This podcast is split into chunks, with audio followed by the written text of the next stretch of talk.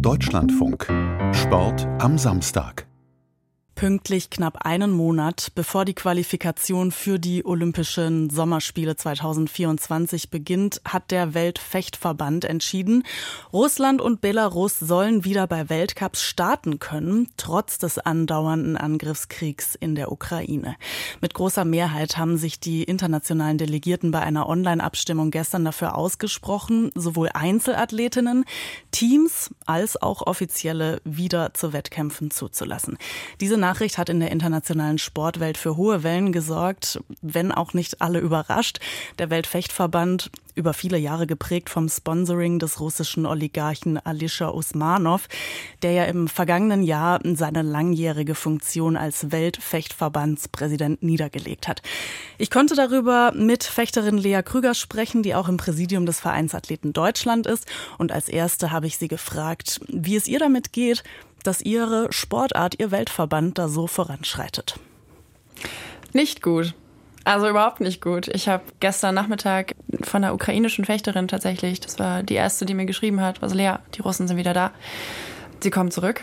Ich habe die Nachricht gelesen. Ich saß irgendwie gerade im Café und war fassungslos im ersten Moment. Das hört sich jetzt vielleicht sogar so ein bisschen naiv an, weil eigentlich überrascht es keinen wirklich im Fechten. Fechten ist so eng mit Russland verwoben, dass es eine Frage der Zeit war, dass die Russen wiederkommen werden.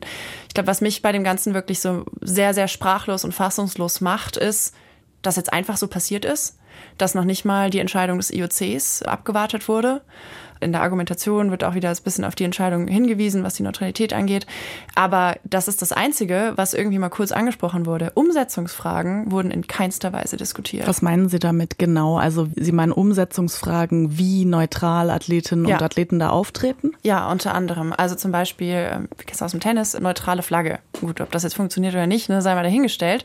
Aber das wurde gar nicht richtig diskutiert. Also der Weltverband hat genau in diesen drei Fragen abstimmen lassen, die Sie ja auch gerade eben angesprochen haben. Team, Einzel- und Funktionärsebene.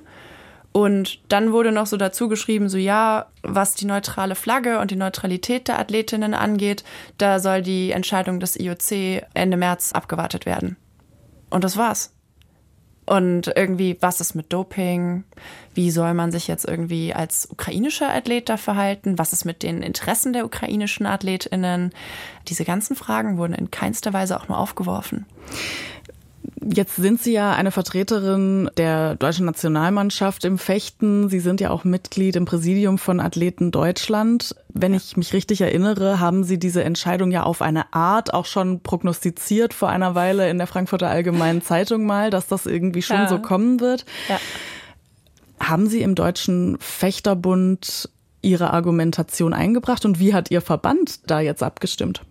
Ja, also ich habe die Argumentation definitiv versucht mit einzubringen. Ich bin selber ja nicht mehr Athletensprecherin, habe aber einen sehr fähigen und guten Nachfolger, Leon, und mit dem war ich natürlich in Kontakt und wir haben uns darüber ausgetauscht und ich habe ihm auch irgendwie, wenn man in einem Verband Athletensprecher ist, gar nicht so richtig mitbekommt, was eigentlich drumherum passiert und was daran auch hängt. Also in, in Deutschland die Politik hängt ja irgendwie auch mit da dran. Da sind ja auch Fragen, die entstehen und das muss man sich mal überlegen, bevor man halt in so eine Abstimmung geht und dann Argumente mit anbringt. Mit Leon habe ich viel drüber gesprochen und er hat die Argumente auch eingebracht beim Deutschen Fechterbund. Ja, das auf jeden Fall. Wir haben den Deutschen Fechterbund auch angefragt, weil eben aus einer Mitteilung, die dann gestern verschickt worden ist, gar nicht hervorgeht, wie sich der Verband bei dieser Abstimmung verhalten hat.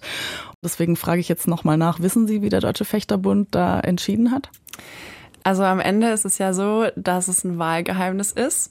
Also am Ende weiß nur Frau Bokel, wie sie letztendlich abgestimmt die hat. Die Präsidentin des Die Deutschen Präsidentin, genau, danke schön. Ich weiß natürlich, dass es im Vorfeld Abstimmungen auch innerhalb des Präsidiums gab, in welche Richtung man sich da bewegen sollte und kann. Und es gab auch Empfehlungen dementsprechend dann an Frau Bokel, die eben im Präsidium gemeinsam beschlossen wurden ja, in der, Sie haben es ja gerade schon gesagt, in der Mitteilung, die rausgegangen ist, ist ja nicht so wirklich viel darüber zu lesen. Was mich auch persönlich sehr enttäuscht hat, weil ich mir sehr gewünscht hätte, dass überhaupt das Abstimmungsergebnis auch mal verurteilt wird. Weil das hat für uns einfach auch Folgen. Und ich glaube, dass das überhaupt noch keiner so richtig gefühlt jedenfalls von mir jetzt aus Athletensicht, sich da irgendwie keiner Gedanken drüber gemacht, was dieses Ergebnis jetzt eigentlich auch mit uns hier macht. Da hätte ich mir eine Verurteilung definitiv gewünscht. Und aufgrund dessen, wie auch diese ganze Mitteilung aufgebaut ist, und ich glaube, dass da auch ja nicht so wirklich draus hervorgeht, wie abgestimmt worden ist oder auch welche Empfehlungen.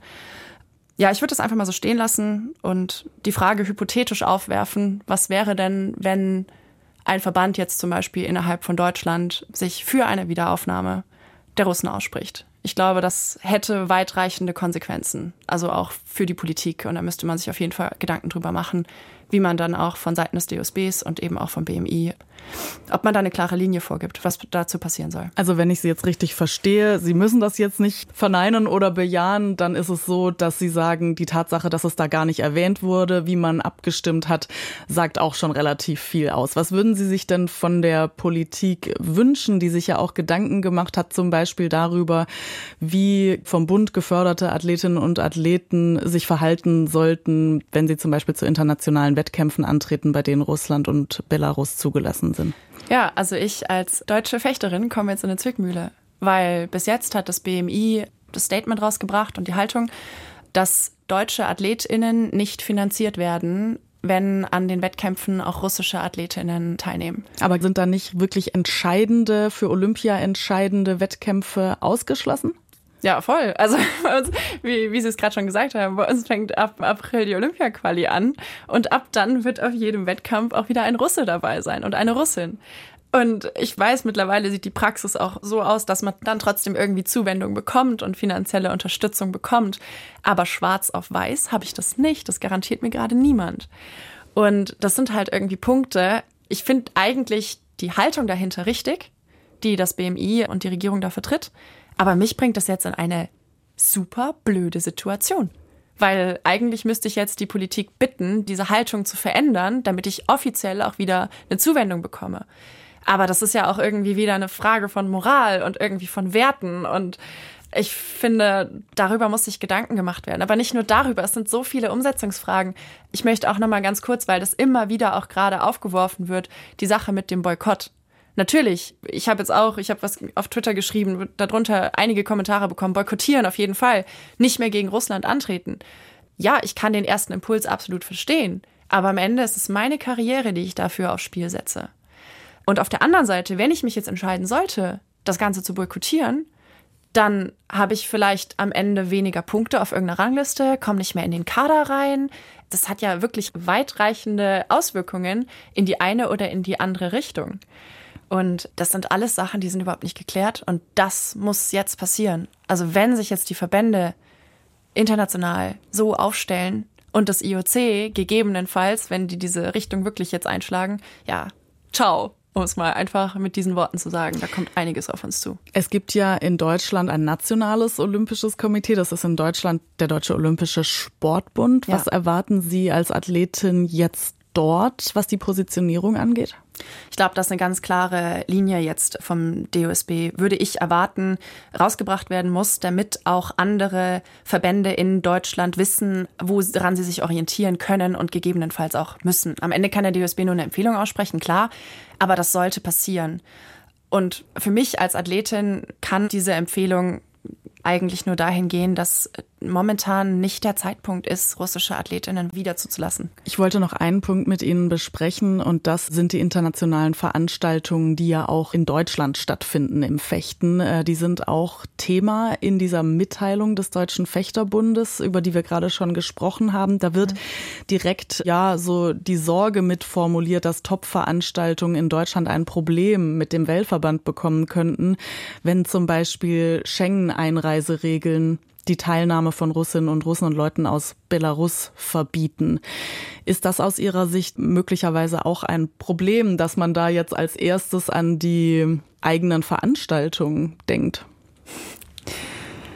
Ich habe es gelesen und ich habe gerade schon gesagt, dass ich mir einen etwas deutlicheren Verurteilungswortlaut in der Pressemitteilung sehr gewünscht hätte. Und ich muss ganz ehrlich sagen, ich glaube, dass wir gerade uns über andere Dinge Gedanken machen sollten, als darüber, ob wir jetzt Veranstaltungen in Deutschland behalten können oder nicht. Ja, das hätte ich mir sehr gewünscht. Also bei uns wird es relevant werden. Alleine wenn ich auf die Europameisterschaften gucke, die werden in Polen stattfinden bei den European Games. Ich denke, die polnische Regierung wird erstmal nicht erlauben, Russen einzureisen. Das wird als Folge haben, dass die Europameisterschaften in ein anderes Land verlegt werden. Aber das sind alles Fragen, über die sich bis jetzt noch niemand Gedanken gemacht hat. Ich werfe die jetzt einfach mal so in den Raum. Und natürlich, ja, wenn man dann erst an die eigenen Wettkämpfe denkt, okay, aber ich glaube, dass erstmal andere Fragen geklärt werden sollten.